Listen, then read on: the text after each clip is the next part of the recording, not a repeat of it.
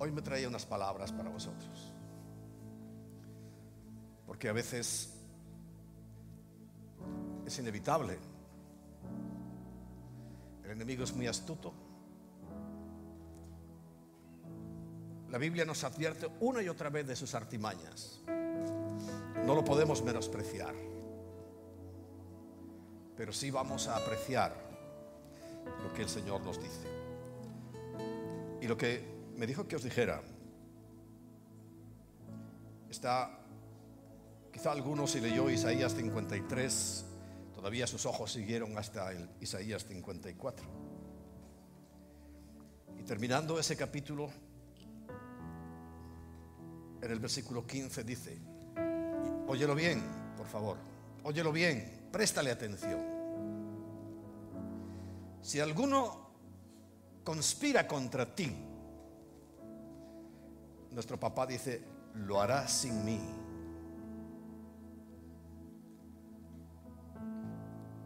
El que contra ti conspirare, delante de ti caerá.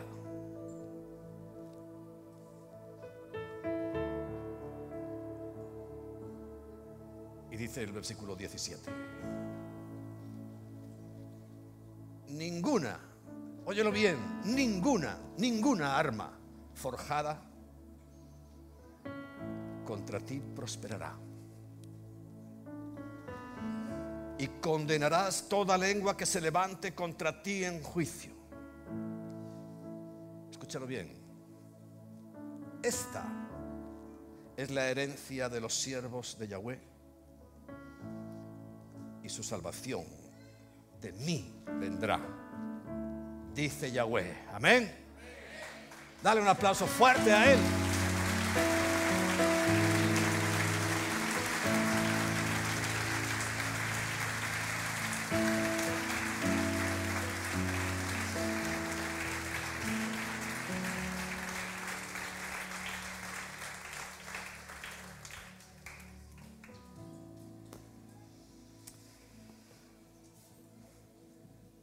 Hermosas palabras, ¿verdad? Hermosas palabras. Ahora con el mayor silencio vamos a sentarnos.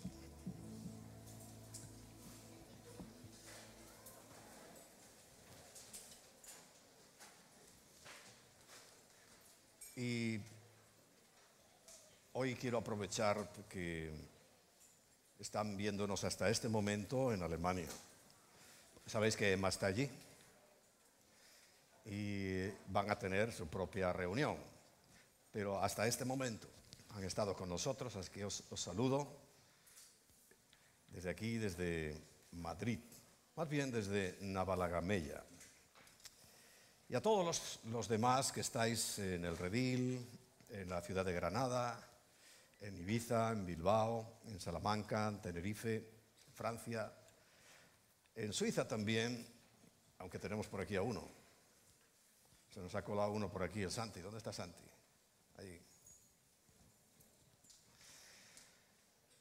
En Italia, en Turquía, parece que también alguien nos está viendo. En Estados Unidos, en El Salvador, en México, en Ecuador, en Colombia, Venezuela, Perú y seguramente hay más sitios, los cuales, bueno, si nos lo hacéis saber, también los pondremos en la lista.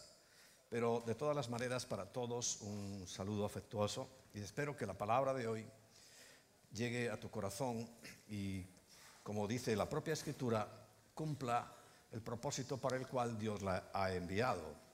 Y la envió evidentemente para bendecirnos esta palabra que el Señor mismo me decía esta mañana. Ya ayer por la tarde me la recordaba y yo tenía la urgencia de decírtela, que Él es el que está guardando nuestras vidas. No está diciendo nunca que no vamos a tener ningún problema, pero sí que Él está guardando nuestras vidas y que nada, ningún arma que se haya forjado para destruir, para hacer daño a los hijos de Dios, prosperará. Amén. Vamos a retomar el tema de la mayordomía. ¿Qué es mayordomía? Administración. Es importante por muchas razones, ya no solamente las razones eh, personales, de que a todo el mundo le gustaría tener una buena habilidad para administrar sus bienes de tal manera que eh, aumenten en vez de disminuir. Pero la mayordomía, que llevo muchos años enseñándola, yo diría que prácticamente todos los años que yo llevo predicando la palabra de Dios, para mí ha sido muy importante aprender a administrar. Claro, yo tengo la ventaja de que ya lo hacía en el mundo. Yo como administrador, pues lo hacía en el mundo.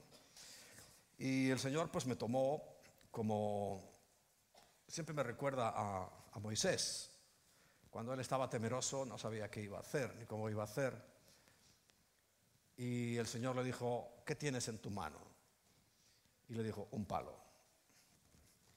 Y con ese palo sacó al pueblo de la esclavitud y lo llevó a la puerta de la tierra prometida. Bueno, mi palo es la administración. Yo lo que tenía en la mano era un palo, el palo de administrar. Y te puedo decir, nada que ver con lo que yo pudiera hacer antes, porque ahora la administración es la Biblia y por tanto hay que actuar bajo estos principios, porque vais a ver y a recordar otros que es algo muy estimado a los ojos de Dios. Estamos cerca, muy cerca de esto que hemos leído tantas veces, de que el Señor vendrá a pedirnos cuenta. Y hay, algo que yo he observado al cabo de los años. Una mala administración, o sea, los malos administradores se terminan convirtiendo en personas amargadas, resentidas, problemáticas, que en lugar de ser una bendición para el pueblo de Dios, para la iglesia y para todos los demás, se convierten en murmuradores, detractores, causando problemas, retrasando al pueblo, porque la murmuración para el campamento. No sé si has leído eso en la Biblia, pero la murmuración, el chisme, para el campamento. Le enojaba a Dios sobremanera. Sin embargo, por el contrario, cuando eh, aprendemos bien la administración, estaremos contentos. Fíjate, hay una palabra, dentro de las muchas que vamos a compartir hoy, pero hay una palabra, una sola palabra, que deberíamos tomarla en este tiempo como, como una bandera. ¿Por qué? Porque precisamente todo el mundo todo el sistema, todo lo que estamos oyendo, viendo y constantemente siendo bombardeados, contradicen esto. Y es la palabra contentamiento. Incluso cuando la escribes, eh, el, corrector este no sabe identificar la palabra contentamiento, no existe para la gramática actual. Pero sin embargo la palabra contentamiento producirá en nosotros una eh, sensación muy grata de felicidad. Porque contentamiento es estar contento con lo que tienes ahora. No estar amargado pensando que te faltan cosas. A todos nos faltan cosas y la mayoría de las veces nos sobran muchas. Contentamiento.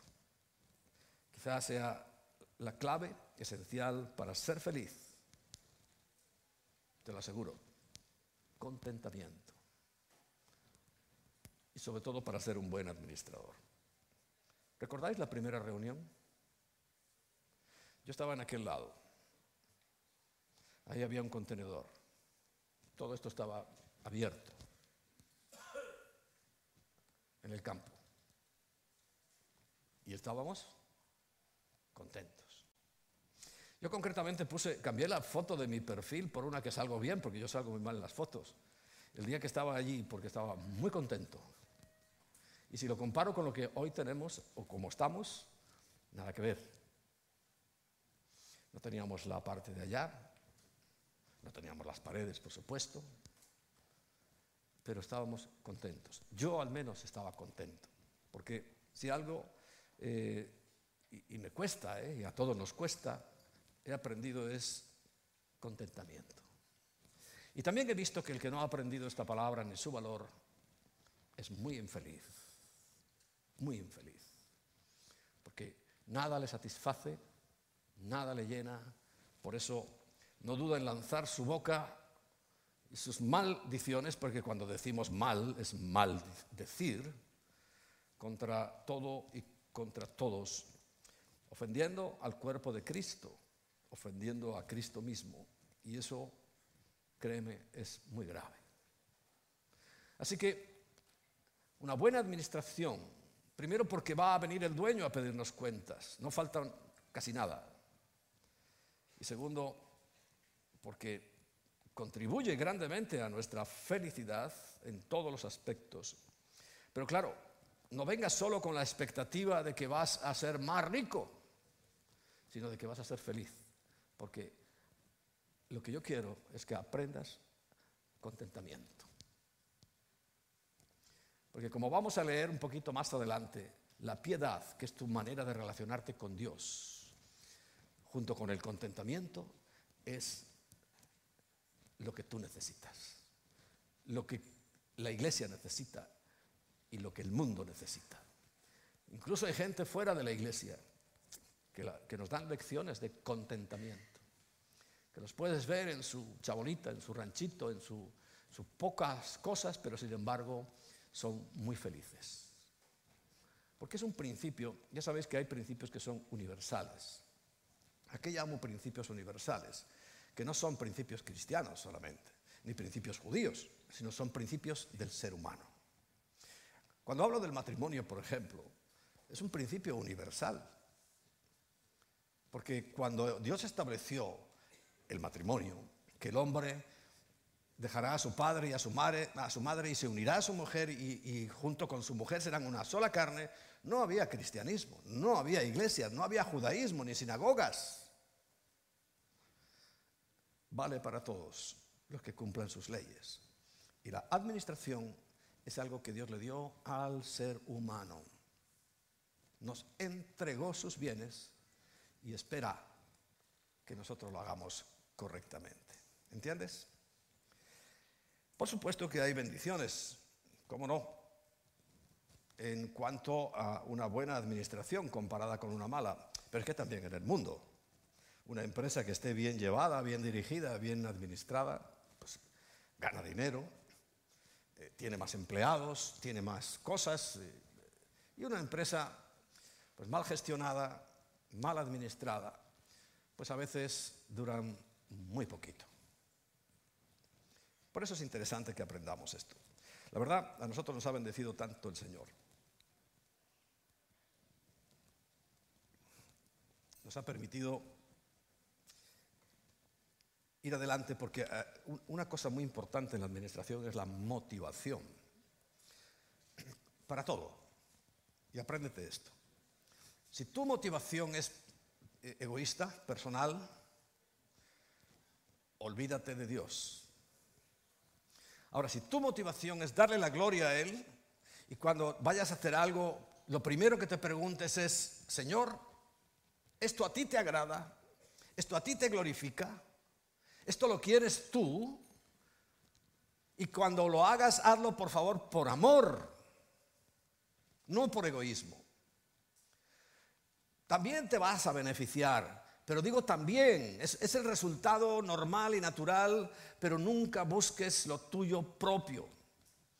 Esta semana, en el martes, lo compartía en el devocional lo que dice Filipenses, porque nadie busca lo que le agrada a los demás, todos buscan lo suyo propio si no me agrada, y, lo hemos repetido varias veces, que es que hoy, en vez de contentamiento, lo que hay es inconformismo.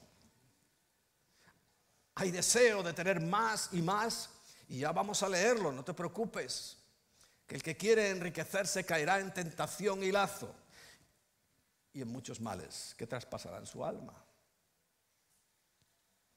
Por eso, perdón, es importante que atendamos a esto. Primero, lo primero que tenemos que administrar bien es la vida que el Señor nos dio. todo el mundo está de acuerdo que es el bien más precioso y más preciado, ¿verdad? Uno, sobre todo cuando llega las Navidades y el sorteo de la lotería eh, no, no cae en nuestros bolsillos. Todo el mundo se acuerda de que la vida es lo más importante y que lo importante es la salud, ¿verdad? Y es cierto, para todos la, vida, la vida, y no hay duda de que es un, un asunto importante, porque sin vida ya olvídate de todo lo demás. Vamos a compartir juntos Lucas capítulo 12. Y leeremos a partir del versículo 13, y está escrito, le dijo uno de la multitud, Maestro, di a mi hermano que parta conmigo la herencia. Ahí vemos que hay una motivación económica material. Mira, lo más espiritual que hay en la Biblia, lo más espiritual, ¿sabes qué es? El dinero. Sí, sí, sí, sí, el dinero. Hay muchos, muchos, cantidad de versículos y de, y de pasajes que se dedican al dinero.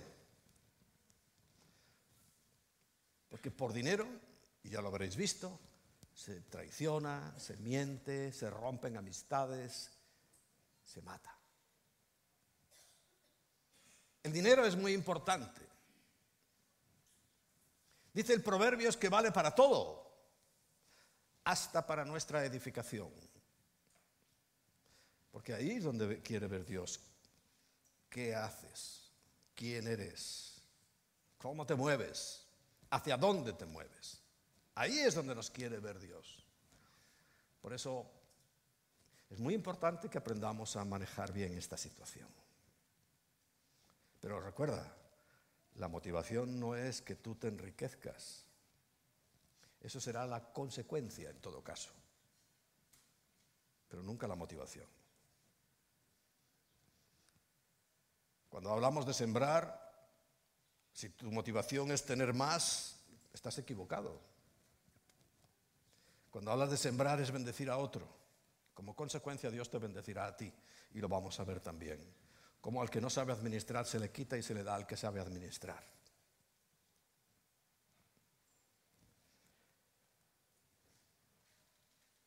Y le dice a mi hermano que parta conmigo la herencia. Os expliqué la semana pasada el contexto judío. Seguramente era el mayor, y el menor le dijo a Jesús, oye, dile a mi hermano, el primogénito, el que, el que tiene la herencia, que la parta conmigo. Porque toda la Biblia la tenemos que entender en el contexto en que fue escrita.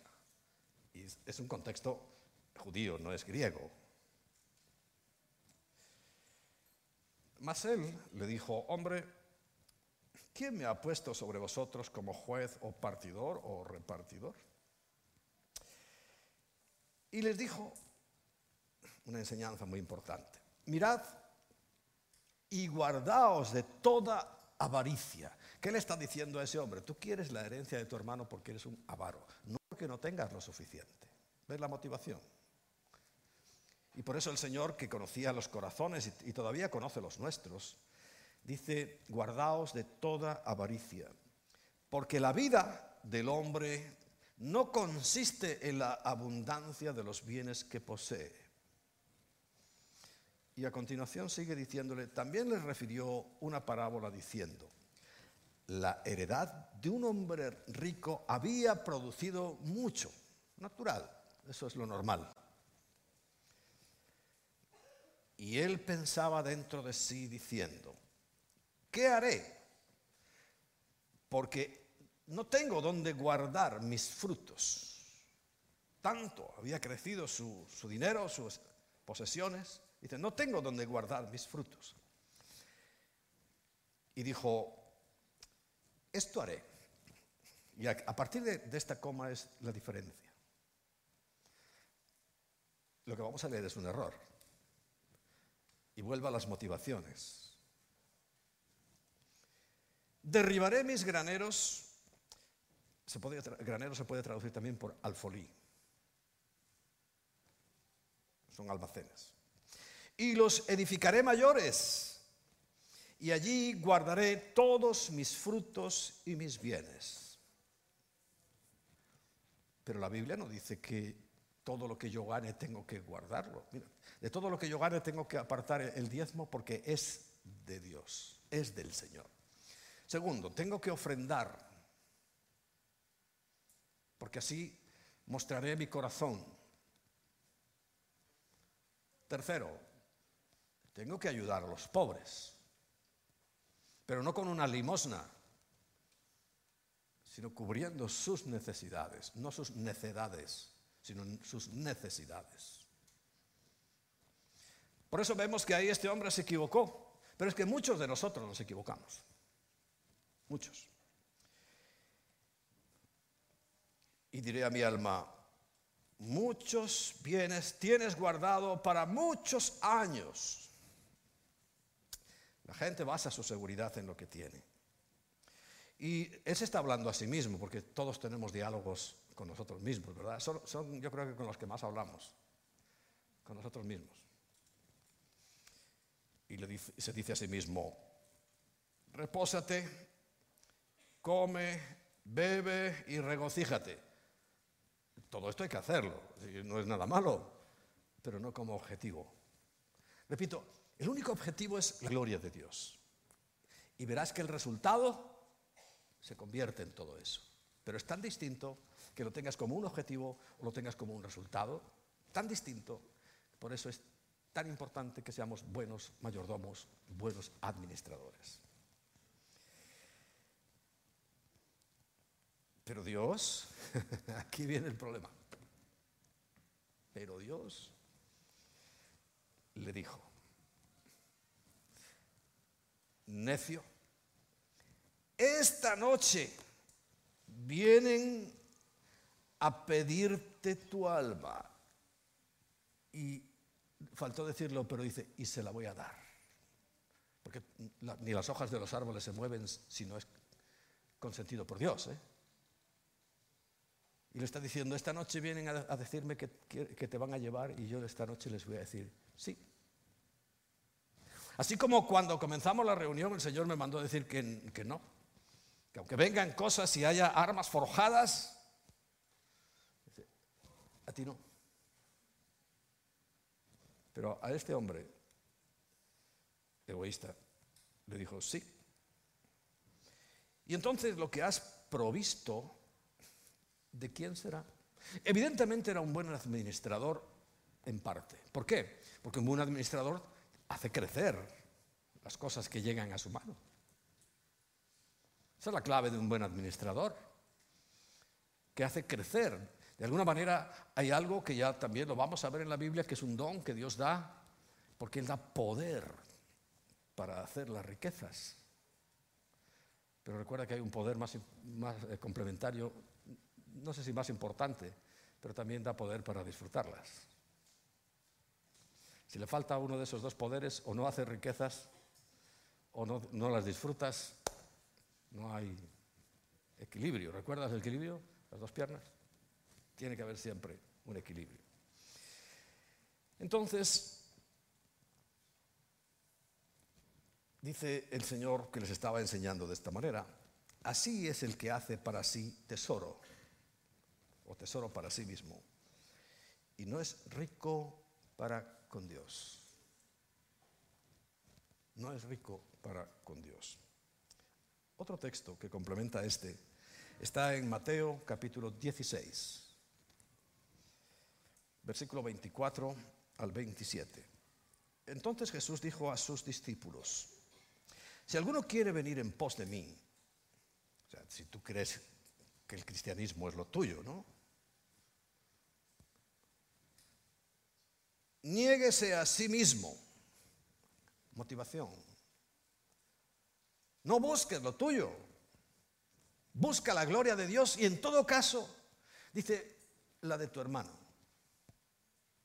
Porque hay una paradoja. Si tu hermano hace lo mismo, estará buscando también lo tuyo. ¿Verdad? Si yo quiero lo tuyo y tú quieres lo mío, nos vamos a encontrar bendiciéndonos.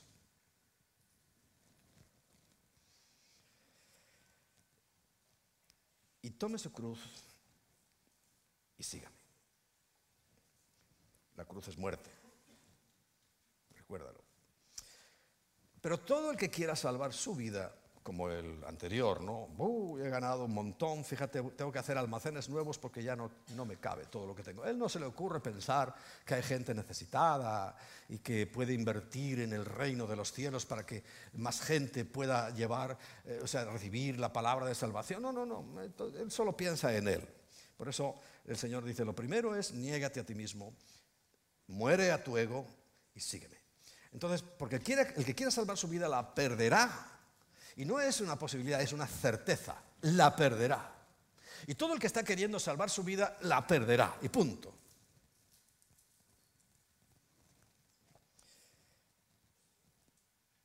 Y por el contrario, todo aquel eh, y todo el que pierda, al contrario, pierda su vida por causa de mí, la hallará o la encontrará. Porque, ¿qué aprovechará al hombre si ganare todo el mundo y perdiere su alma? ¿Se fuera al infierno? ¿O qué recompensa dará el hombre por su alma? Porque el Hijo del Hombre vendrá en la gloria de su Padre con sus ángeles y entonces pagará a cada uno conforme a sus obras. Algunos ya lo pagan en la vida. Pero hoy el panorama que nos encontramos, lo que a nuestro alrededor se ve en todos los lugares, es algo que está escrito por el profeta Amós. Muy interesante. Amós, capítulo 8.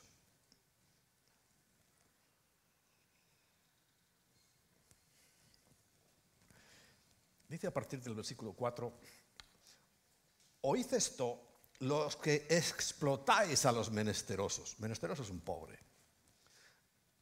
Alguien que depende del salario. Eh, recuerda la Biblia nos enseña a pedir el pan de cada día.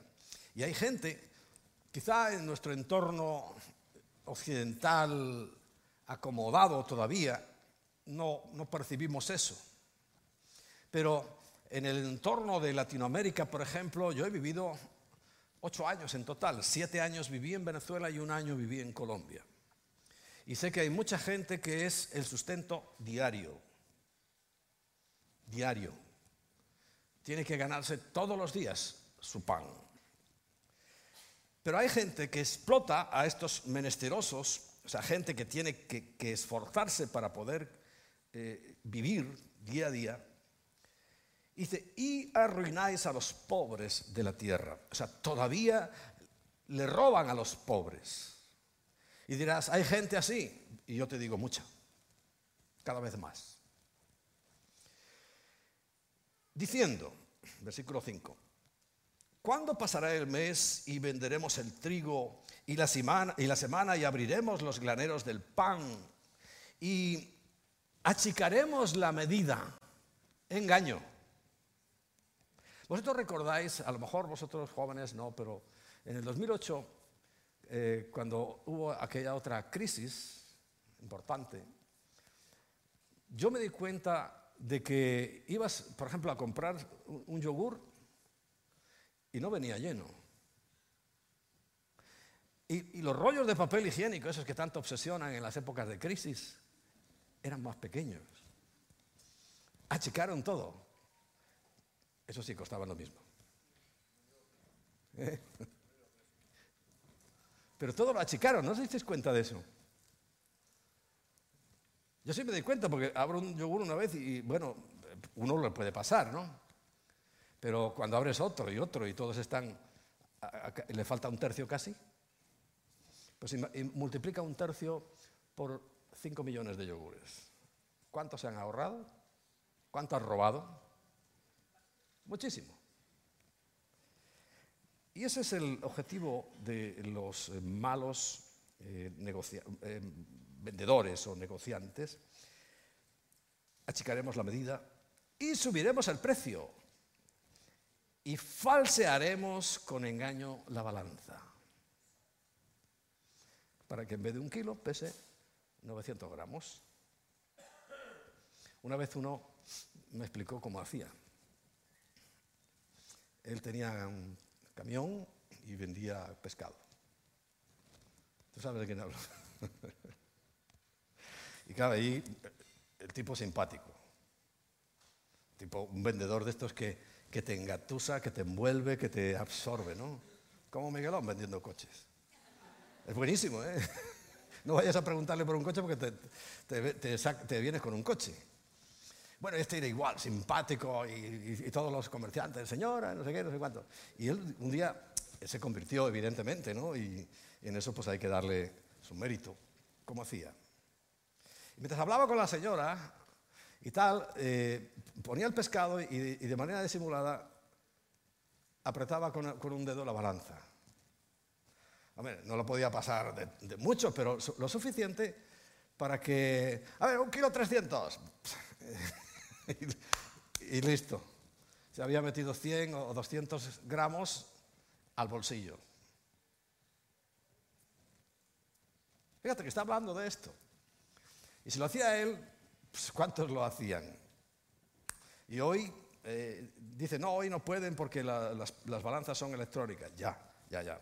Eso casi es peor, porque pueden hacer un software que te, haga por ahí la trampa por dentro y ahí sí que no ves ni el dedo del pescadero.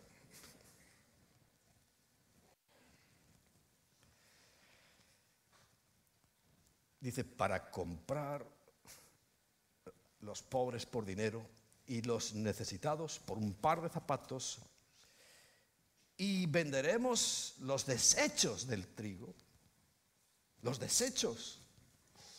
Eso es lo que van a, vender a los pobres. Pero el versículo 7 es aterrador.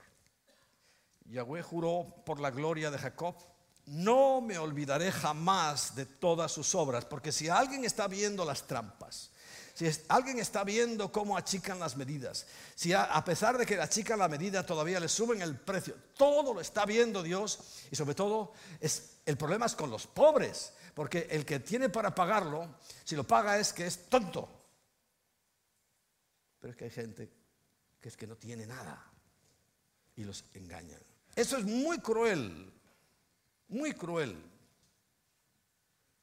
Y dice Dios, no me voy a olvidar de sus obras.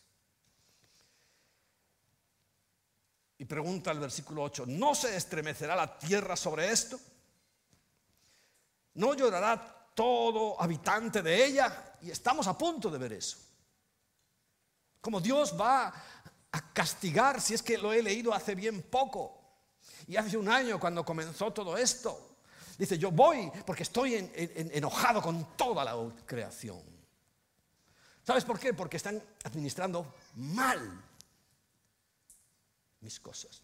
Vemos al hombre rico, nunca pensó en ellos, no pensó en ayudar. Se hizo rico por esto.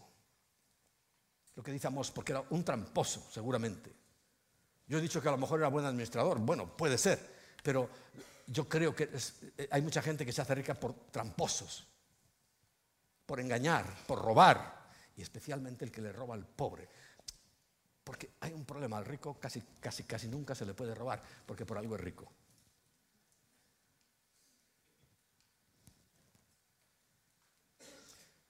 Siempre dice, un rico, desde luego, de tonto tiene poco. Pero al pobre, al menesteroso, a la gente humilde, es que hay gente que no da más y hay que cuidarlos. Es la orden del Señor. A los pobres siempre los tendréis entre vosotros. Dadles vosotros de comer. Es la orden del Señor. Pero aquí vemos gente que se aprovecha. Pero Dios dice, no me voy a olvidar. Y toda la tierra va a llorar. Dice, subirá toda como un río y crecerá y mermará como el río de Egipto. ¿Qué es la mayordomía? Porque visto lo visto, creo que nos interesa ser buenos mayordomos, según la Biblia. La, palabra mayordomo son la unión de dos palabras en griego,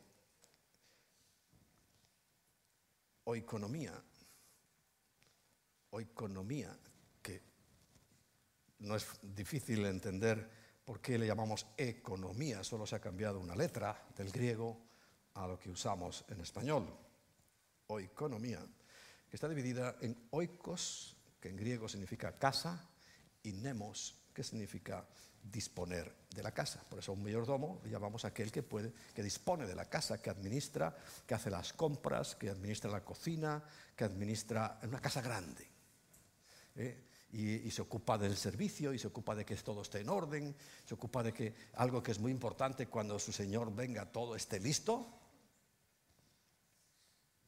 Yo como administrador no solo administro dinero, yo creo que mi mayor tarea es, tenernos preparados para cuando el Señor venga. Porque es lo que yo tengo en mi mente, que estéis listos para cuando el Señor venga. Y eso lo hace el mayordomo, tenía todo preparado.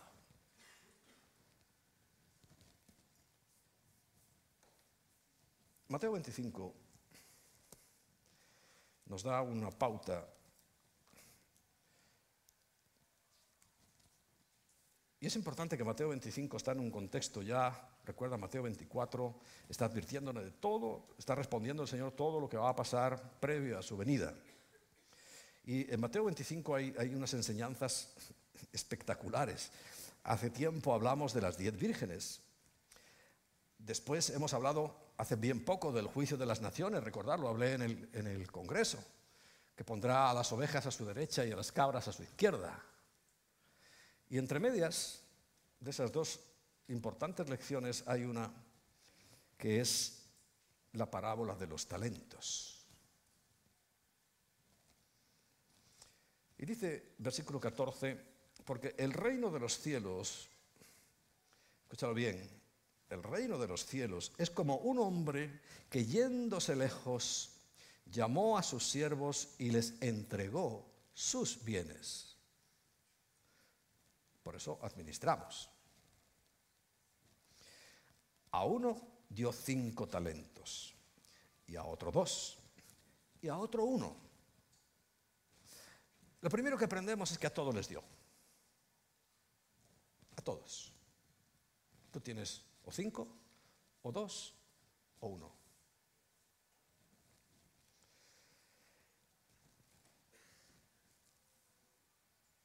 Y luego se fue.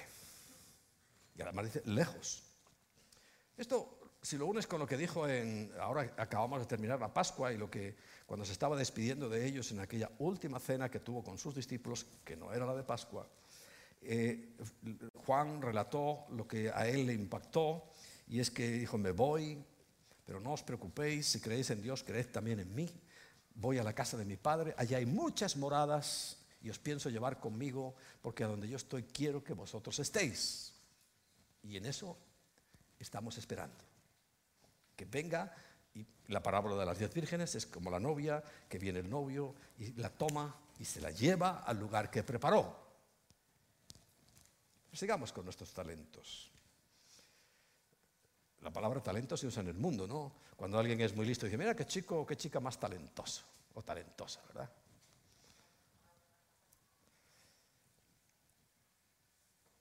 Y el que había recibido cinco talentos, el, que más, fue y negoció con ellos. Y ganó otros cinco talentos. Si fuera mío el dinero y alguien yo le, le dejo cinco y me devuelve diez, contento, ¿no? ¿Tú también? ¿Todos? Bueno, Dios también. Asimismo, el que había recibido dos, ganó también otros dos. No está mal, te doy dos y me das otros dos, pues está bien, ¿no? Para Dios también.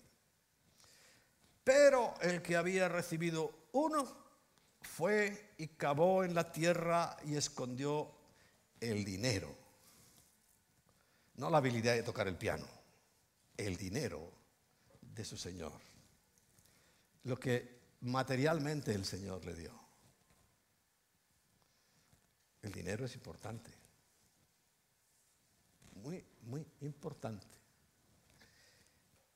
Y dice que lo excavó en la tierra y escondió el dinero de su Señor. Ahora, esto es lo que os dije al principio que estábamos esperando. Después de mucho tiempo, vino el Señor de aquellos siervos y arregló cuentas con ellos. No creas que te vas a escapar. Que nadie crea que se va a escapar. Claro, no todos los juicios son iguales. Eso es cierto, ¿no? Incluso los cristianos vamos a tener juicio, incluso. Ahora, nosotros no es un juicio de condenación, porque el que tiene al Hijo tiene la vida, el que no tiene al Hijo de Dios no tiene la vida. Y hay cantidad de versículos, dice, para vosotros no hay condenación, no la hay, punto. Pero sí hay juicio. ¿Y qué va a pasar durante la eternidad? Si en estos pocos, eh, como decía uno, dice, vivimos cuatro días y tres con catarro. Estamos preocupadísimos por nuestro futuro. No vemos a este ganando y, haciendo, venga, preparativos para qué? Para 50, 60, 70 años. ¿Tú sabes por qué las pensiones de jubilación hoy están descompensadas? Porque cuando se hicieron en el tiempo de, Franco, que fue el que no, fue el gobierno, eh, eh, eh, ¿cómo se llama? A ver, la palabra es saduceo. ¿Recuerda quiénes son los saduceos? Sociocomunistas. Ellos no, no, no, no. Fue Franco. Pero lo hizo en base a unos cálculos en los cuales si la gente se retiraba de trabajar a los 65 años, en aquel tiempo, y esto era real, no era que deseo de nadie, era una cifra real, a los 70, 70 y pico, para otro barrio. Con tal, la pensión 5, 6, 7, 10 años. Pero hoy la gente se, jubila incluso antes y se muere mucho más tarde. por eso hay un déficit ahí muy grande, aparte de que meten la mano y todas esas cosas. Pero eh, eh, no está calculado para esto. Ah, y los saduceos no, no han sido capaces de arreglar eso. No les da el coco. Solo meten la mano.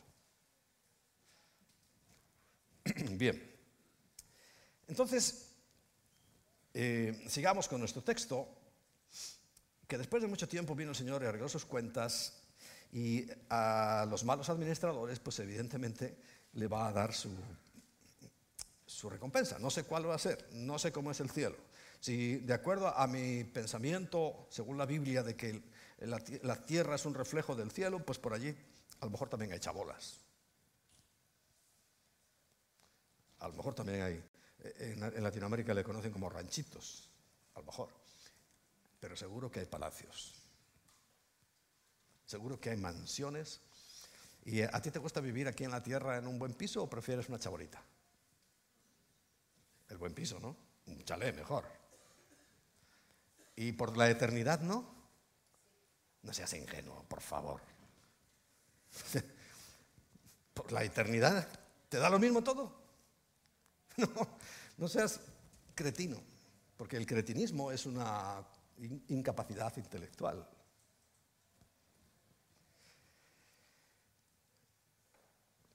Bueno, y llegando el que había recibido cinco talentos, trajo otros cinco talentos, diciendo, Señor, cinco talentos me entregaste, aquí tienes, he ganado otros cinco talentos sobre ellos. Yo me puedo hacer expectativas. Nosotros recibimos la iglesia.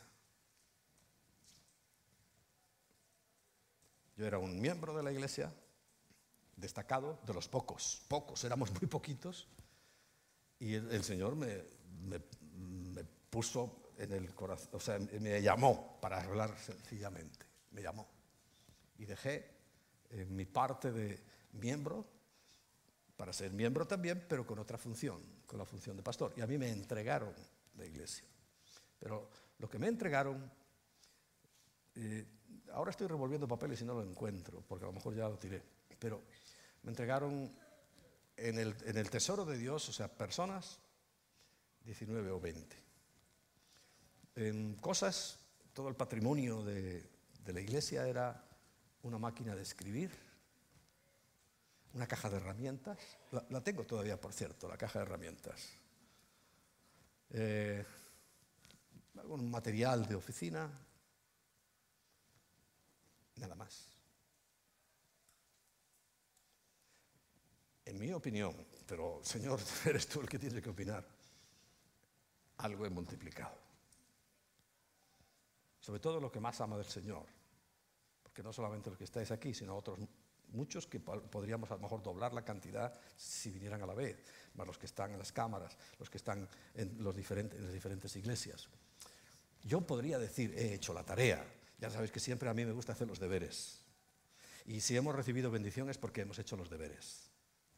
Bueno, pero eso lo va a juzgar Dios, porque es el que finalmente me dirá. Pero vamos, que sobre lo que me dio he ganado mucho más. Y, perdona la expresión, he ganado, se ha convertido en muchísimo más y muchísimas vidas cambiadas porque eso es lo que Dios más ama. Pues todo lo terrenal no tiene importancia para Él, para nosotros sí. Para nosotros es muy importante, pero para Él no. Entonces, bueno, pues eh, tú también examina tu vida. Al de cinco, pues dice, aquí están tus cinco más otros cinco talentos. Y su Señor le dice, bien, yo siempre espero, esta frase es la que yo, con expectativa, ¿eh? llegaré al cielo, pienso que voy a llegar, y quisiera oír. Bien, buen siervo y fiel. En lo poco has sido fiel, en lo mucho te pondré. Yo espero oír eso. Pero también espero que lo digas tú, por eso nos preparamos. Si yo soy el mayordomo principal, yo tengo que prepararos. En el área espiritual, por supuesto. En el área emocional, anda que no tenemos cursos y, liberaciones y todas las cosas. Pero en el área administrativa también tengo que prepararos. Porque recuerda que, ¿qué es lo que enterró aquel con su talento? Dice el Señor, mi dinero. Mi dinero. ¿Más claro? No lo puede decir.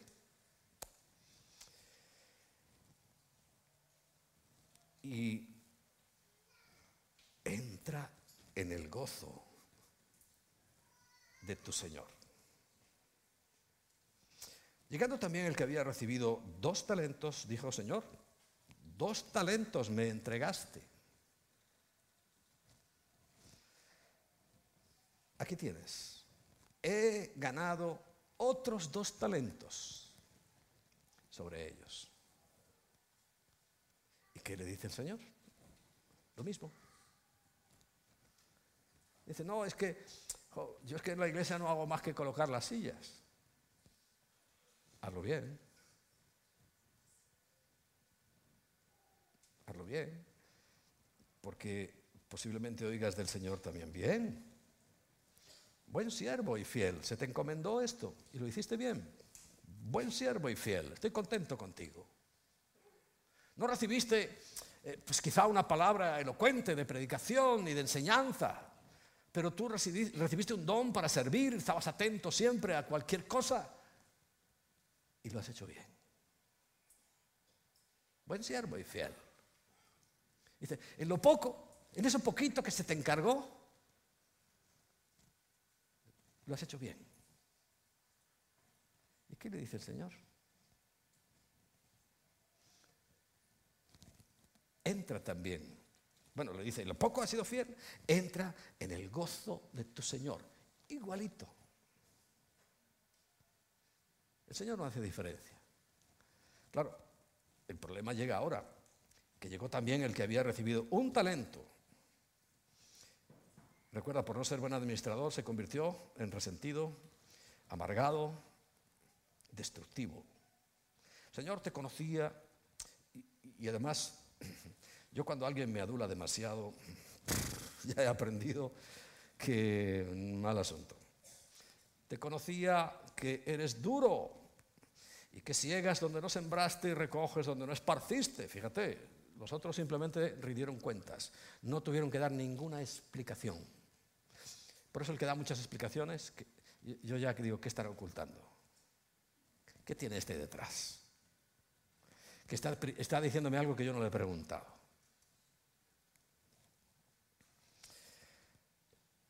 Y ahí en su halago, pensando que el Señor, es que hay gente que está convencida de que el Señor, eh, eh, si le escribes una oración de estas magistrales, Él está contento. Dice, por lo cual tuve miedo. Diría, no, tuve temor de Yahweh, temor de Jehová. No, no, no, no. Tuviste miedo. Curioso. El Señor me mostró al principio del Congreso que los cobardes no solamente no entran en el reino de los cielos, son los primeros que van a ir al lago de fuego y azufre. Y tengo por seguro, hoy es el miedo lo que está atenazando el corazón de la gente. Pero yo quiero que tu corazón sea libre, libre del miedo. No que no veas las circunstancias y a lo mejor por un momento digas, es que esto, pero no importa. El que está al mando, el que está en el barco, aunque se mueva y se mueva y se mueva, es Cristo. Y él estaba durmiendo tranquilo con la tormenta, ¿recuerdas? Y se despierta y dice, ¿qué, pasa? Pero, Señor, es que no ves todo lo que hay alrededor, que nos estamos hundiendo. No. Y extendió su mano y le dijo a la tormenta, para. llegó la calma. Pero supo lo que había en el corazón de ellos. Ninguna arma forjada contra ti prosperará. ¿Lo entiendes?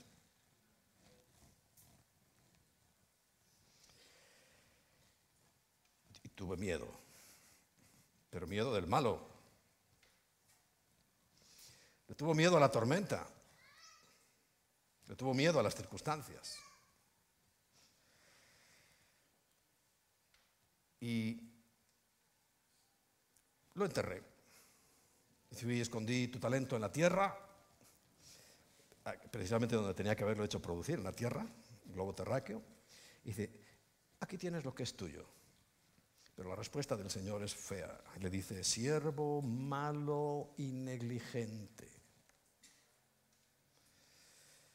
Sabías que ciego donde no sembré, ¿eh? tenías conocimiento. Y, y recojo donde no esparcí. Por tanto, deberías haber dado mi dinero a los banqueros y al venir yo, habría recibido lo que es mío con los intereses. Si tú no estás produciendo nada, revísate.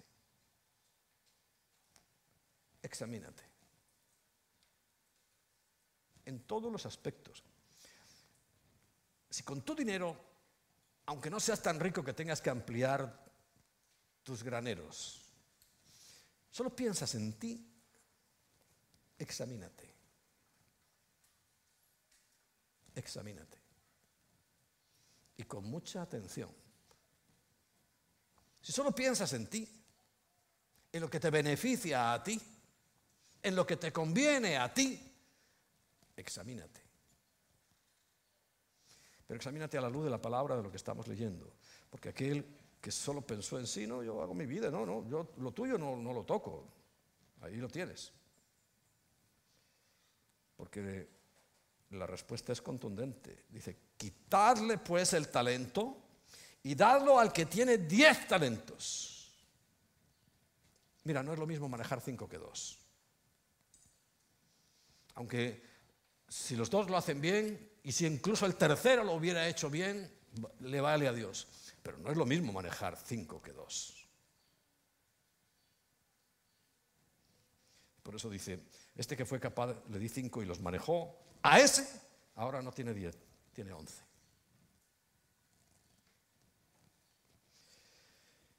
Porque al que tiene, le será dado y tendrá más. Esta es la ley. Estamos hablando que incluso aquí en la tierra se produce. Yo encuentro un buen administrador y le doy mis bienes. Encuentro uno que me roba y por supuesto se los voy a quitar. Incluso uno que no hace nada también se los voy a quitar. Y encuentro uno que produce. Se lo doy a él. Y el Señor también. También, también, también. Y dice, dárselo al que tiene porque tendrá más y al que no tiene, aún lo que tiene le será quitado. Porque se trata de que se le dio, no que no tenía nada, sino se le dio y por eso se le quita. Dice, y al siervo inútil echarle en las tinieblas de afuera, allí será el, será el lloro y el crujir de dientes. Tremendo. Fácil de deducir que hay una mayordomía fiel y prudente y otra totalmente infiel, negligente y desastrosa. Hay muchas cosas que podemos, debemos administrar. Lo primero, las cosas de Dios. ¿Sabéis que uno de mis versículos favoritos, hoy voy a nombrar dos de mis versículos favoritos, es Mateo 6, 33. Más buscad primeramente, primeramente, no cuando te quede tiempo, el reino de los cielos y su justicia. Y todas las cosas os serán añadidas. Te puedo asegurar, esa es nuestra realidad. Esa es nuestra realidad.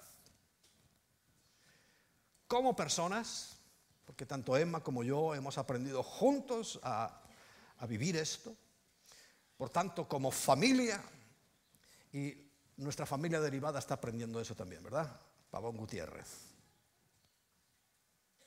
Primeramente, el reino de los cielos.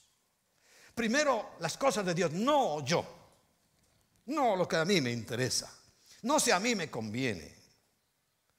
¿Le conviene al reino? ¿Le conviene a Dios? Lo hago.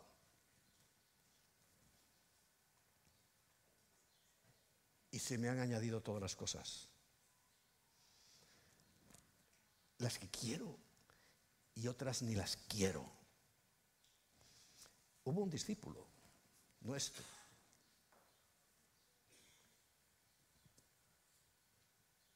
Fue el maestro de Miguel y de, y de Jorge, ¿no?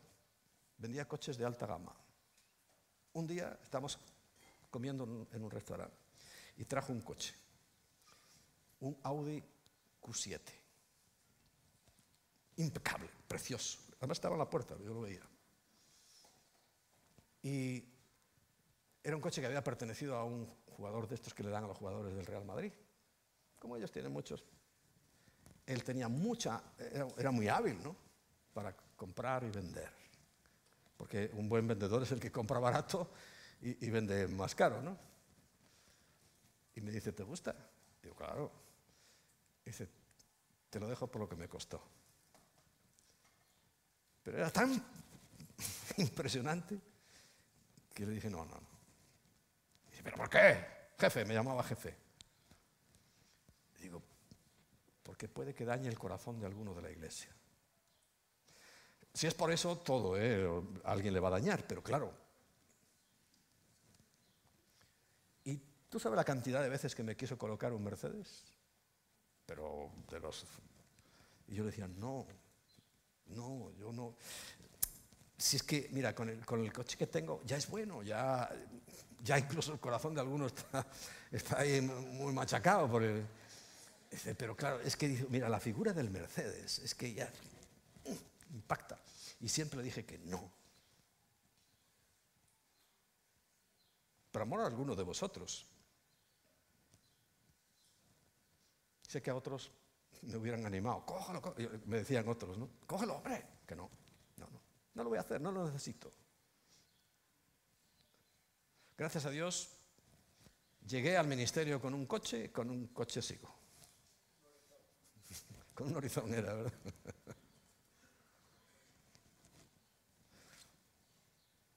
¿Entiendes? El Señor nos ha añadido, no te imaginas. No te imaginas.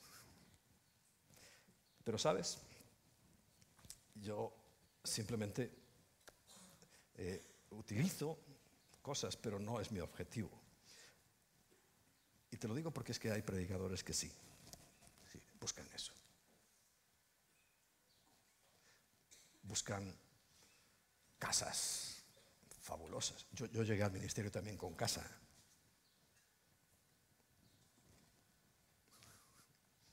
Buscan eso, los Mercedes, pero pero no, no como el de Marco, que, que es un es bonito, ¿eh? a mí me gusta el Mercedes tuyo, ¿dónde está Marco? Me gusta tu Mercedes. Pero es que hoy, además siempre tengo un Mercedes. ¿sí? Siempre de segunda mano, no me estoy justificando, porque ¿para qué vamos a gastar el doble si lo puedo encontrar? Eh, ese último que tiene tan bonito, ¿sabes cuántos kilómetros tenía cuando se lo compré? 6.800 kilómetros. Y se rebajó el precio casi a la mitad.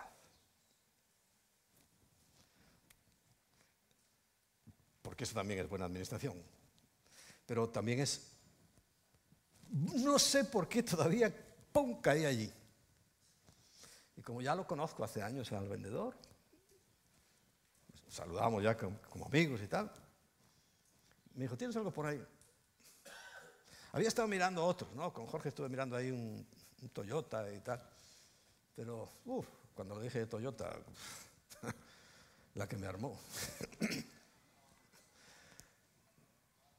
y digo, ¿tienes algo por ahí? Pero iba como que no iba. Y me dijo, sí, mira, precisamente tengo uno. Y, y me lo enseña. Y digo, uff, qué bonito. Solo había ese. Y ya le había mandado las fotos a uno de Barcelona. Quiere decir que el coche volaba porque era precioso. Es precioso, lo podéis ver.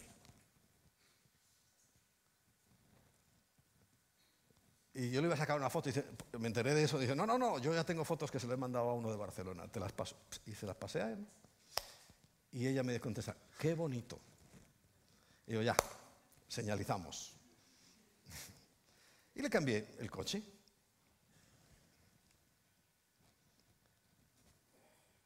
Costó menos de la mitad, porque también nos recibieron el anterior muy bien y todo fue bien.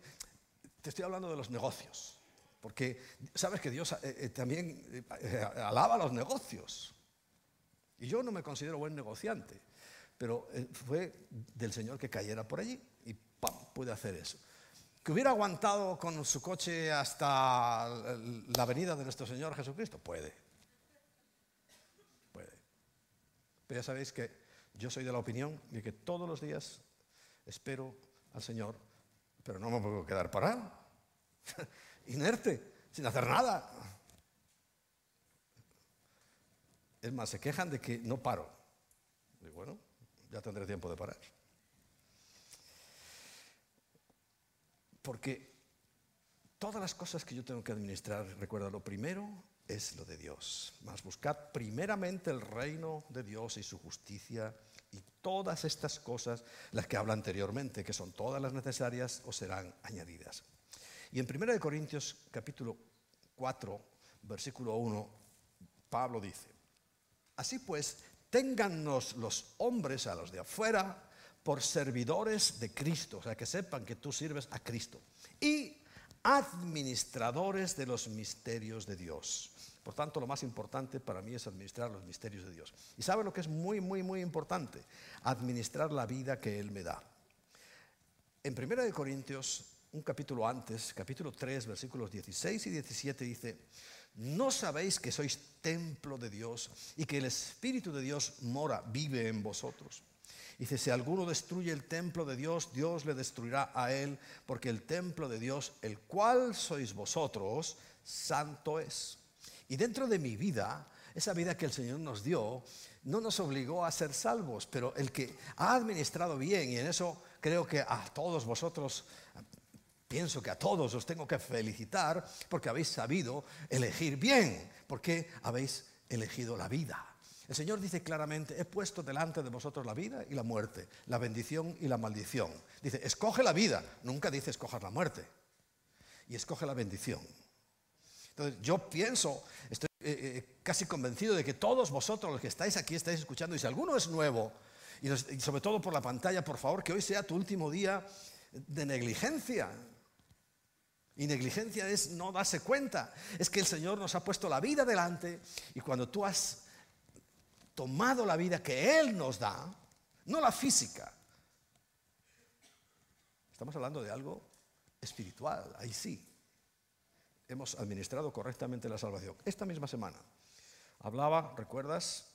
en Filipenses capítulo 2, versículo 12, los que vieron el devocional el martes, uno de los versículos que dije que era muy importante es, por tanto, amados míos, como siempre habéis obedecido, no como en mi presencia solamente, sino mucho más ahora en mi ausencia, dice, ocupaos en vuestra salvación con temor y temblor, no de vuestra salvación. De eso ya se ocupó Cristo.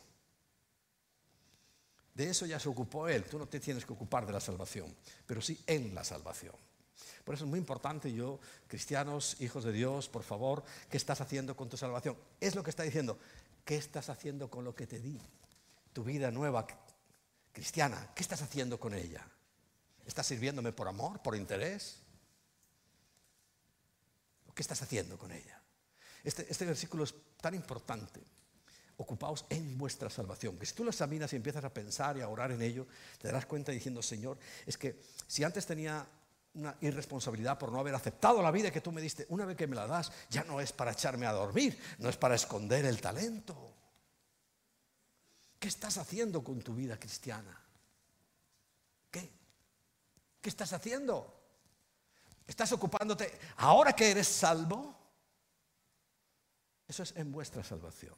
Mucho cuidado, hijos de Dios. Mucho cuidado. Yo me alegro que estés aquí oyendo, pero no te quedes solo como oidor, oidor olvidadizo, ¿eh? sino quiero que te conviertas en hacedor de la palabra, porque estamos a punto de ser juzgados. Si tienes a Cristo, no hay condenación. Pero aún así el Señor lo advierte una y otra vez.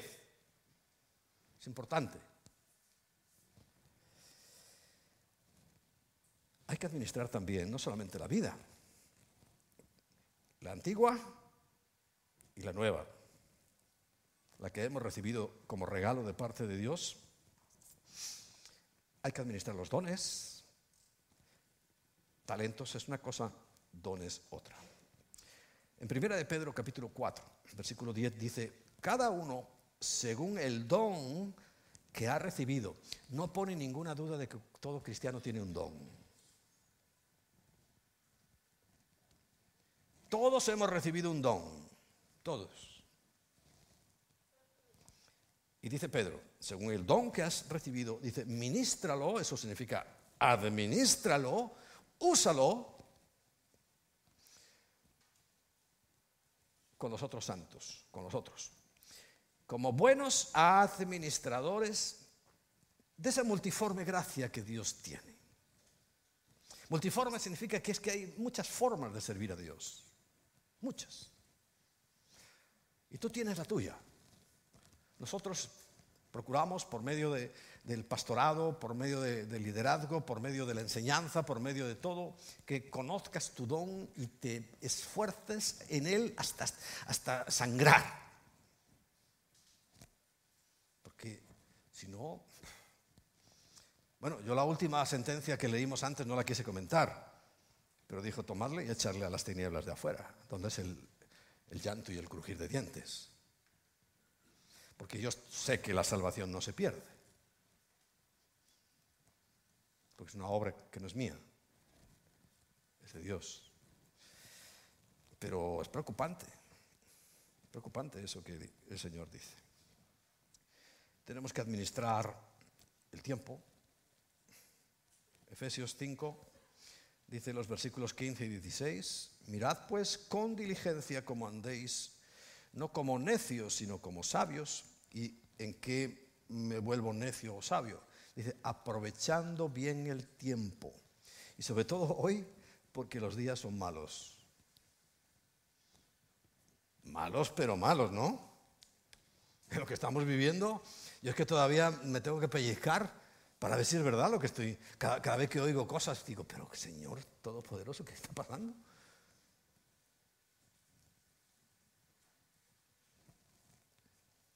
Tiempo.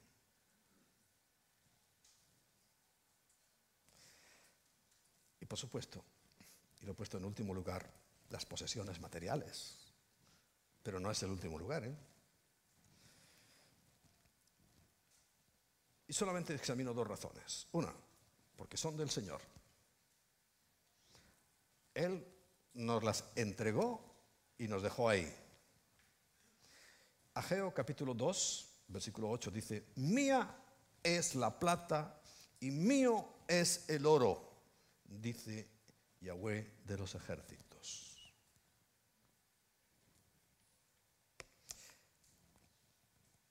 Y otra confirmación más de que nos lo entregó, documentado, está en Génesis capítulo 1, versículo 30. No sé si alguien está tomando nota. Génesis capítulo 1, versículo 30. Entre las cosas que le dice el Señor, dice, y a toda bestia de la tierra, y a todas las aves de los cielos, y a todo lo que se arrastra sobre la tierra en que hay vida, toda planta verde dice, les será para comer. Y así fue. O sea, Dios nos lo entregó todo. Incluso su oro y su plata. Todo. Más adelante, en el capítulo siguiente, capítulo 2, dice el versículo 15. Tomó pues Yahweh Dios al hombre y lo puso en el huerto de Edén para que lo labrara, trabajar y lo guardara, administrar. Para eso nos puso el Señor aquí.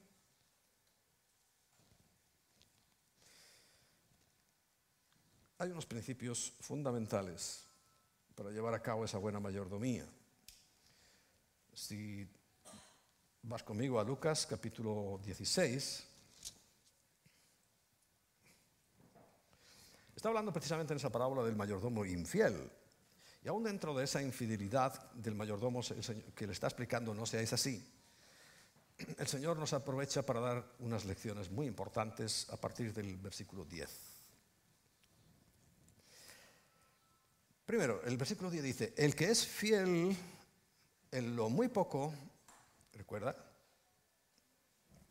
aunque sea un talento, Dios sabe perfectamente, porque los cinco también son poco. Comparado con lo que tendremos en el reino, los cinco son poco. Aquí parece mucho, pero es poco. Todo es poco. Porque dicen, lo poco has sido fiel. En lo mucho te pondré. Entonces dice, el que es fiel en lo, en lo muy poco, como diciéndole al que solo recibió uno, también en lo más es fiel. Yo aprendí una lección con una, persona que estuvo con nosotros, que una vez lo visité en su casa. Lo he contado varias veces porque es que la verdad me impresionó.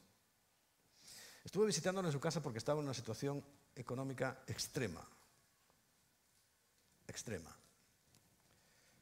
Y mandó a su hijo a comprar un sobre de estos de sopa. Y le dice, ve ahí abajo y compra. Y, el, muchacho que era más racional que el padre dice, no, papá, es que ahí cuesta más si voy a la otra vez. No, no, no, cómpralo ahí. Era fiel en lo poco. No. Si no tenía dinero, tenía que haber buscado el más barato, aunque fuera un céntimo. Para el que no tiene nada, un céntimo es importante. Yo me quedé pensando y dije, este nunca sale de aquí,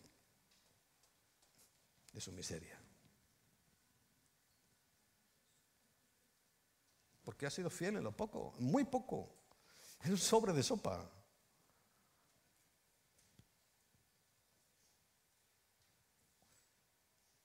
He oído muchas veces, no, yo cuando tenga ya verás cómo voy a diezmar. Yo le digo, tú no vas a diezmar nunca. Porque la miseria está en tu corazón, no en la cantidad que tengas.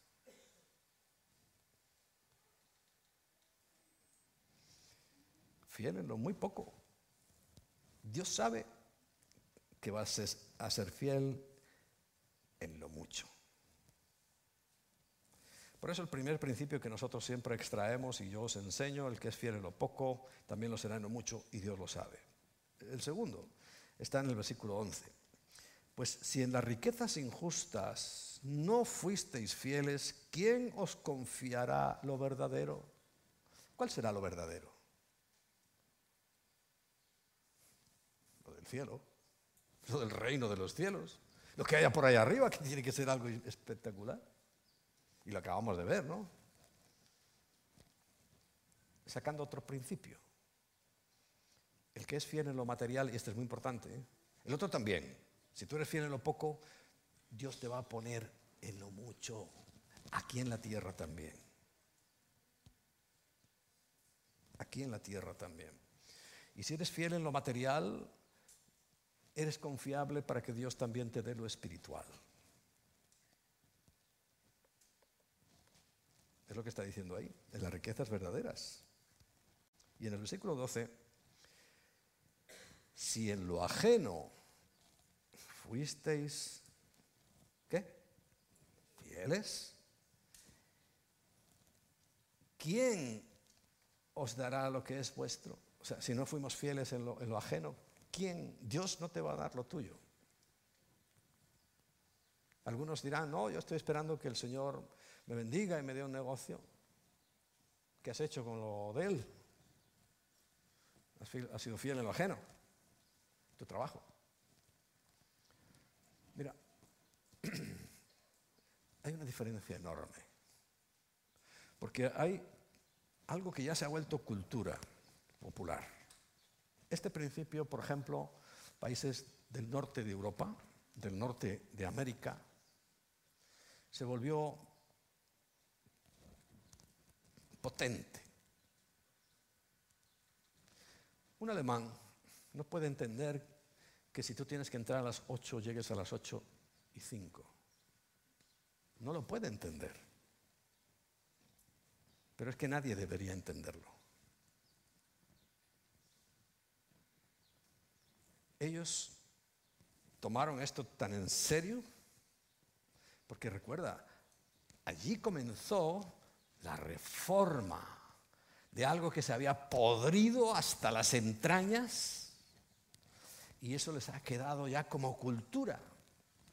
Porque vas a ver, y no son cristianos la inmensa mayoría, pero incluso su cultura ha quedado impregnada de, esto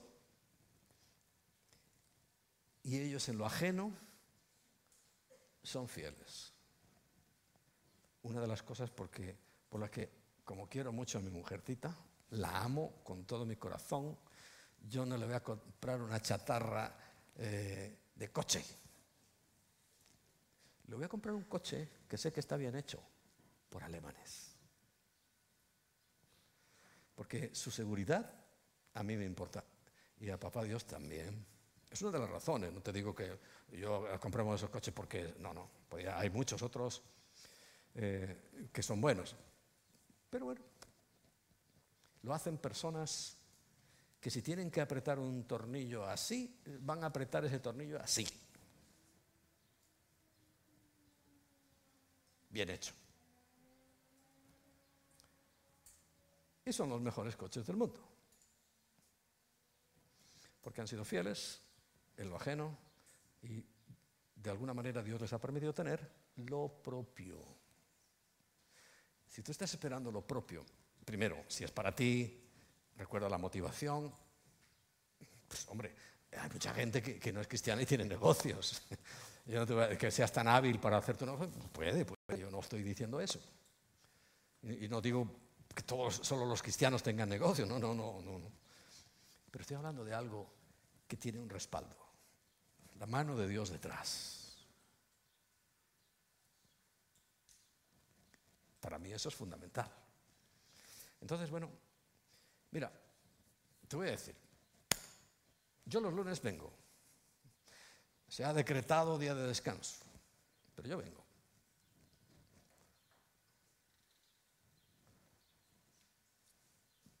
Papeles por aquí,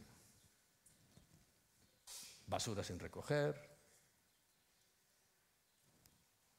Estamos siendo infieles y ni siquiera es lo ajeno, porque algunos pensarán, no, esta es la iglesia. ¿Y quién es la iglesia? Y pasas por delante de un papel y no te agachas.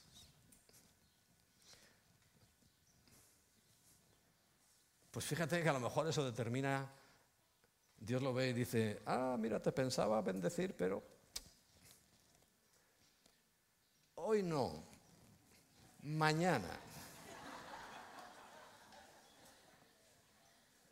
Cuando aprendas.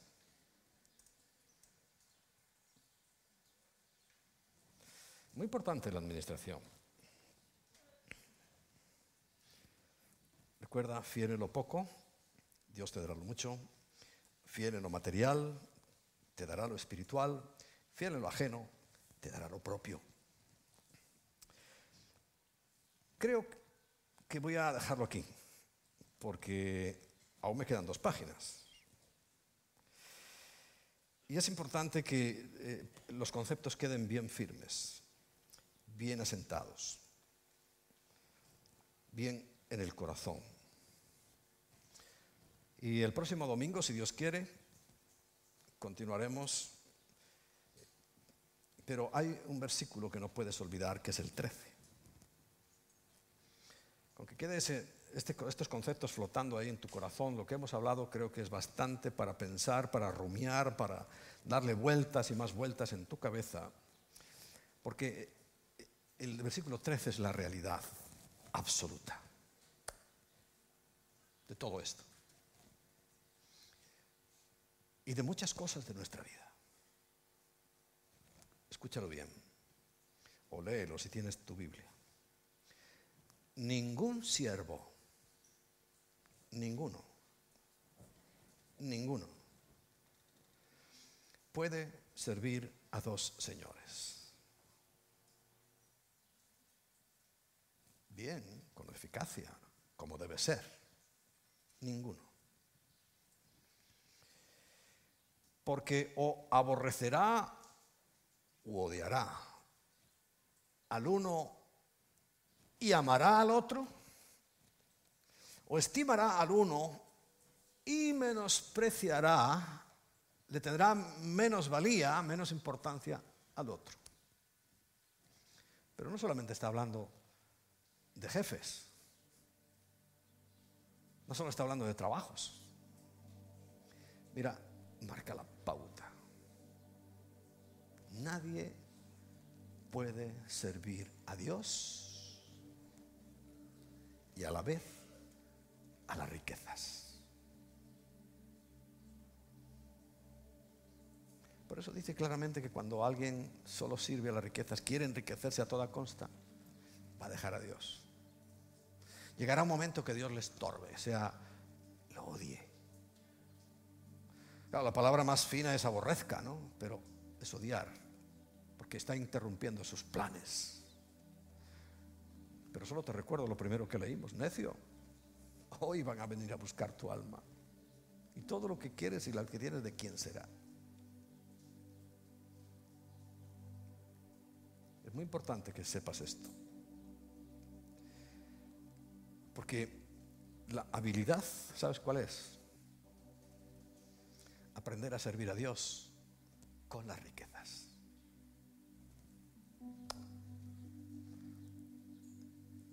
Verá Dios a otro por ahí que no sabe administrar y tomará lo de ese y se lo dará al que mejor le administra. Y sabes, la próxima semana vamos a ver ese texto, pero es un texto que nosotros lo, repetimos durante mucho, mucho tiempo, que el amor al dinero es la raíz de todos los males.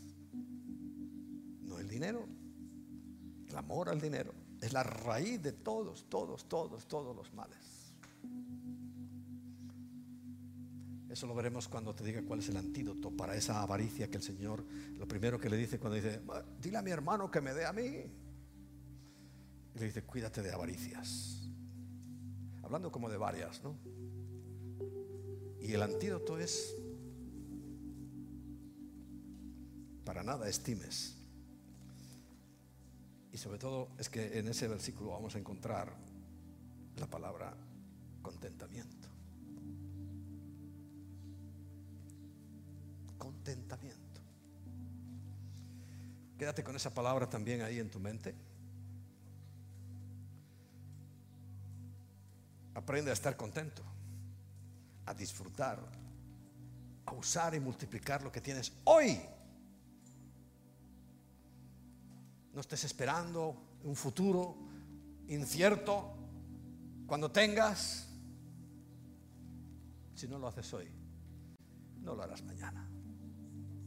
Pero si lo haces hoy, estarás aprendiendo una lección importantísima. El que es fiel en lo muy poco. Mira, yo cuando veo el sobre de uno de vuestros hijos, un niñito que trae unos céntimos, me alegra tanto. Primero por los padres, digo, le están inculcando buenos principios. Y cuando viene ese niño con sus centimitos de diezmo, digo, qué maravilla. Qué buen futuro. Cuando busca primero el reino de Dios y su justicia. Hablé hace poco. Lo primero es lo primero. Y recuerda que el diezmo no solamente es dar el 10%, incluso aumentar ese 10% como habitual, sino que sea lo primero. ¿Te acuerdas de eso? Hace unas semanas lo prediqué antes de que llegara la Pascua y todo esto es que sea el primer gasto, que no es un gasto. El primer dinero que sale de tu bolsillo, de tu cuenta bancaria, si es posible, el diezmo y la ofrenda. Eso es buscar primeramente el reino de Dios y su justicia.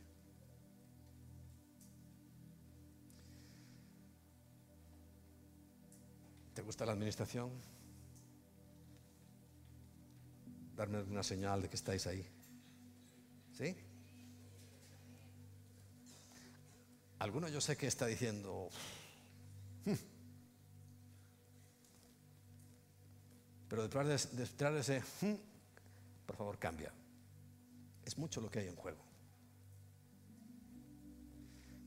Esos tres principios finales, por eso quiero que les des vuelta. Es que si no eres fiel en lo material, lo espiritual, cero. Cero. Es más, ya sabemos por qué el de uno no, hizo bien las cosas. No fue fiel y ni siquiera fue salvo.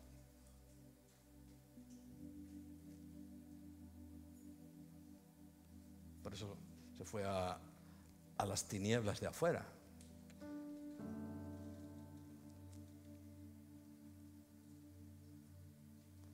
Prepárate.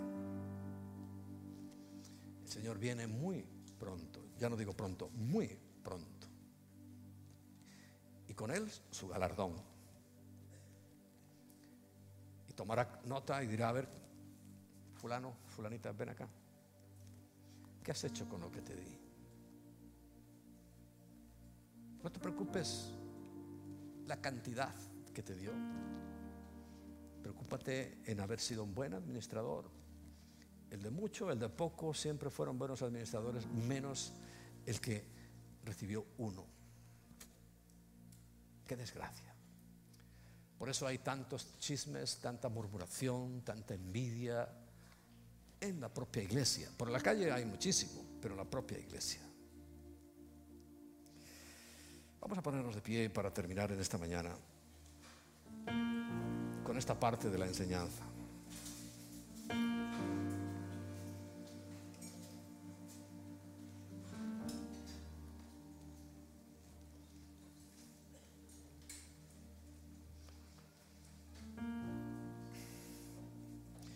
Señor, hemos entendido que tenemos que ser fieles en lo poco para que podamos recibir de tu mano lo mucho. También hemos entendido que tenemos que ser fieles en lo material para que tú también nos puedas entregar lo más precioso y valioso que tienes tú en tu mano, que es lo espiritual. Y hemos entendido que tenemos que ser fieles en lo ajeno, en lo que no es nuestro, para que tú nos puedas entregar algo propio. Hemos entendido que tenemos que aprender a estar contentos, sea cual sea nuestra situación actual. Te aclaro, la palabra contento no significa conforme. Es bueno que aspires a más ¿Pero por qué motivo? ¿Te acuerdas de Job? perdón, de, Jacob. ¿Te acuerdas de él? Él llegó a un punto en su vida que hizo un, pacto con Dios. La gente ahora, las iglesias, hay iglesias que le gusta mucho lo del pacto. Y le dijo, de todo lo que me dieres, el diezmo, lo primero, apartaré para ti. Su motivación era buscar la gloria de Dios. Fíjate, cuando tú examinas su vida parece como un tramposo, porque él se las ingenió porque decía, yo quiero, quiero la bendición de Dios. La tiene mi hermano, pero yo la quiero. ¿Será que a personas como él se refiere cuando dice que los violentos son los que arrebatan el reino? Porque él claro, se apoyó en la carnalidad, en la mundanalidad, en la simpleza de su hermano. Que por un momentito de hambre le dijo, mira, oye, te cambio la primogenitura por un plato de lentejas. Y dice, oh, tengo tanta hambre, venga, trae las lentejas. Pero cuando se dio cuenta que había caído sobre Jacob toda la bendición. Luego lo persiguió toda la vida. Pero Jacob, ya sabemos, fue siempre defendido por Dios. Fue muy bendecido, le costó todo. Te costará todo. Pero fue muy bendecido. Fíjate, hoy hemos leído un, versículo que cuando habla de, esa mala gente, dice el versículo Amos 8:7. Yahweh juró por la gloria de Jacob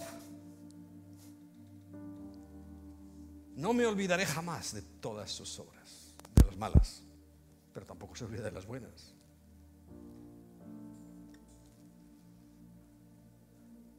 Con esto te quiero decir que esto no es un jardín de rosas y que todo vaya ahí sin nada, sin, sin problemas.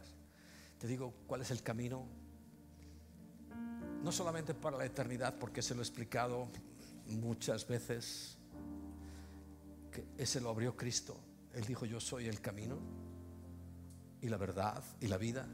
Y nadie viene al Padre si no es por mí. Esa realidad es incuestionable. El que haya sabido tomarla, te felicito porque nos veremos en el reino de los cielos. Pero hay otro camino en el cual nosotros tenemos que aprender a esforzarnos. Es del que nos va a pedir cuentas el Señor. ¿Qué has hecho con lo que te di? ¿Qué has hecho? ¿Lo has disipado? Como ese hombre rico que quería, alma mía, repósate, come y bebe, nada más. ¿Qué planes tienes con lo que tienes, sea mucho o sea poco? Porque Dios que todo lo ve. ¿Sabes? Hay un versículo que me impresionó cuando Abraham estaba a punto de sacrificar a su hijo. Y recuerdas, Dios le quitó el cuchillo casi en el último momento porque él iba a obedecer y a clavarle el cuchillo a su hijo. Y dijo algo, Abraham entendió, tú eres el viviente que me ve. Dios estaba mirando todo atentamente qué, qué estaba pasando allí. El viviente que me ve. A mí me impresionó eso hace años, diciendo, qué hermoso Dios que eres el viviente, el que tiene la vida y me ves. Y probé, porque sabes lo que ocurrió. Apareció un carnero enredado en los cuernos ahí en una zarza. Por eso no te olvides que el viviente que te ve es el que provee. Pero tú obedece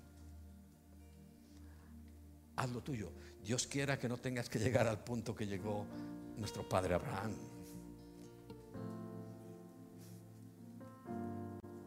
Pero tú obedece, administra. Sé buen, buen mayordomo de las cosas que Dios nos ha entregado. Porque en la tierra recibiremos sí, te lo aseguro. Pero lo que habrá en la eternidad para ti, yo no te lo puedo decir porque es que no, no tengo, no me da la cabeza para imaginar las cosas impresionantes. Bueno, a juzgar por lo que esos pequeños detalles que nos deja el Señor ahí, que el suelo, este suelo que aquí es, ¿ves? De cemento, allí de qué va a ser? De oro. El suelo.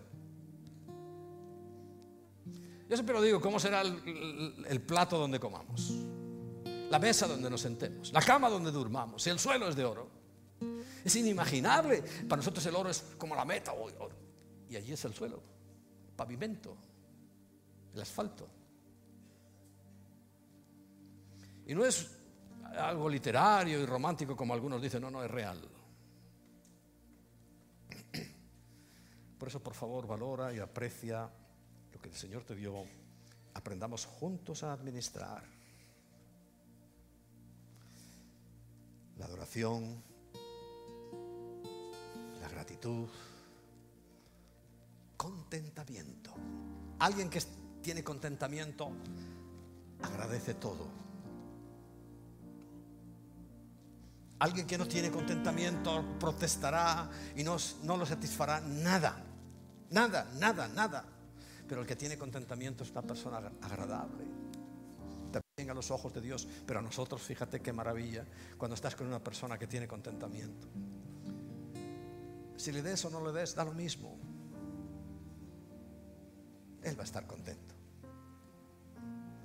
Sin embargo, el que no lo tiene es murmurador, detractor, Oremos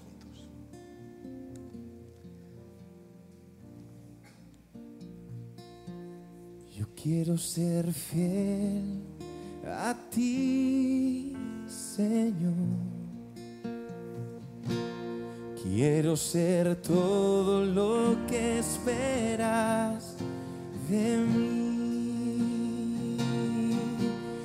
y no amarte de palabra, sino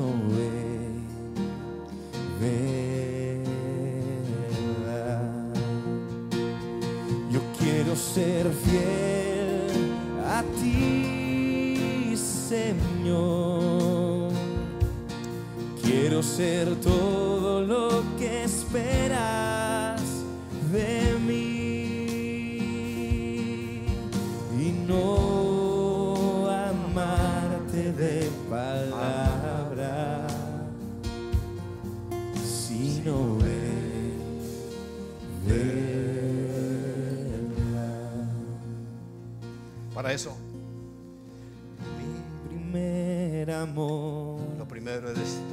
eres tú, Jesús. Dile mi alma. Mi alma anhela agradarte. Por encima de todo, Mi primer amor eres tú, Jesús. aún antes que mi familia, Mi alma anhela aún antes que tú mismo. Y quiero ser fiel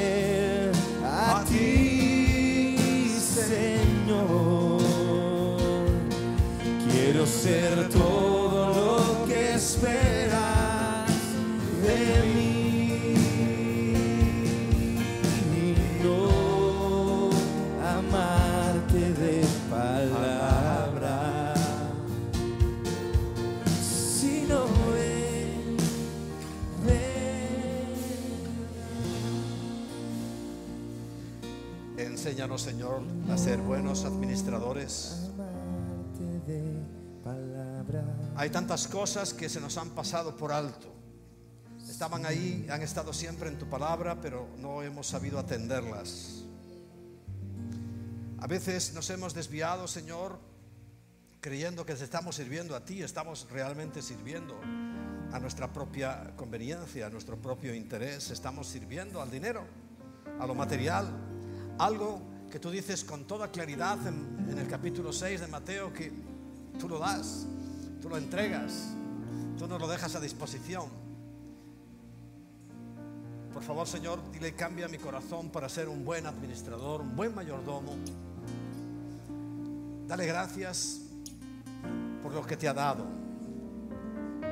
Y dile, Señor, ahora que lo pienso, qué miserable he sido cuando me quejo por todo, cuando no, no me satisfago con nada, cuando estoy siempre anhelando y deseando más y ese anhelo y ese deseo me desvía de mi objetivo, que es tu gloria, tu reino, tu justicia. Perdóname, Señor. Pero hoy lo entiendo, hoy lo comprendo y quiero darle vuelta a, esa, a mi vida y que, Señor, que ya todo lo que haga, todo lo que piense, todo mi ser sea para, para estar contigo. Incluso sabiendo que tú nos vas a añadir todo, pero que no sea esa mi motivación, Señor, sino que mi motivación sea agradarte a ti. ¿Estás de acuerdo conmigo? Dale. Él no fallará, Tu fidelidad Él no fallará. tan profunda y tan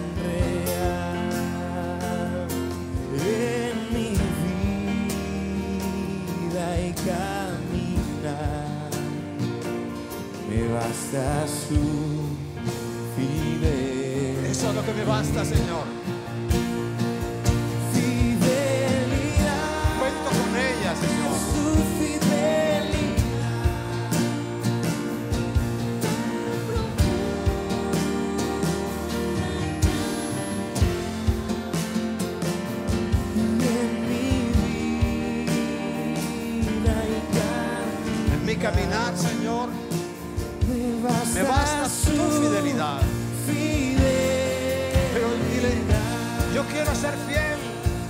Quiero ser fiel a ti, Señor.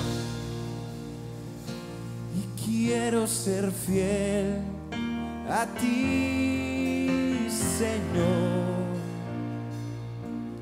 Quiero ser todo lo que esperas de, De mí y no amarte de palabra,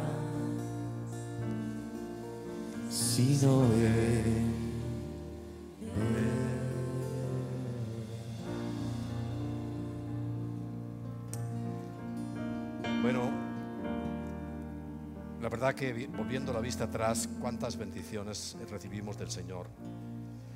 Cuántas veces se nos ha olvidado ser agradecidos. Cuántas veces en vez de practicar junto con la piedad, ya hablaré la próxima semana más en profundidad de esto. La piedad es como tú te relacionas con Dios, esa parte espiritual, ese andar en la verdad. Cuando tú la complementas con el contentamiento, oro refinado, oro puro para tu vida. Así que dile, por favor, en esta semana, Señor, trabajemos juntos el contentamiento. Díselo al Señor, dile, trabajemos juntos el contentamiento con tu espíritu. Enséñame a, a contentarme. Como dijo Pablo, sé estar en un palacio y también en una cárcel. Sé comer los mejores manjares, pero también sé pasar hambre. Ahí es cuando dice, todo, pasar hambre, lo puedo en Cristo que me fortalece. Amén. Filipenses 4:13. Dios te bendiga.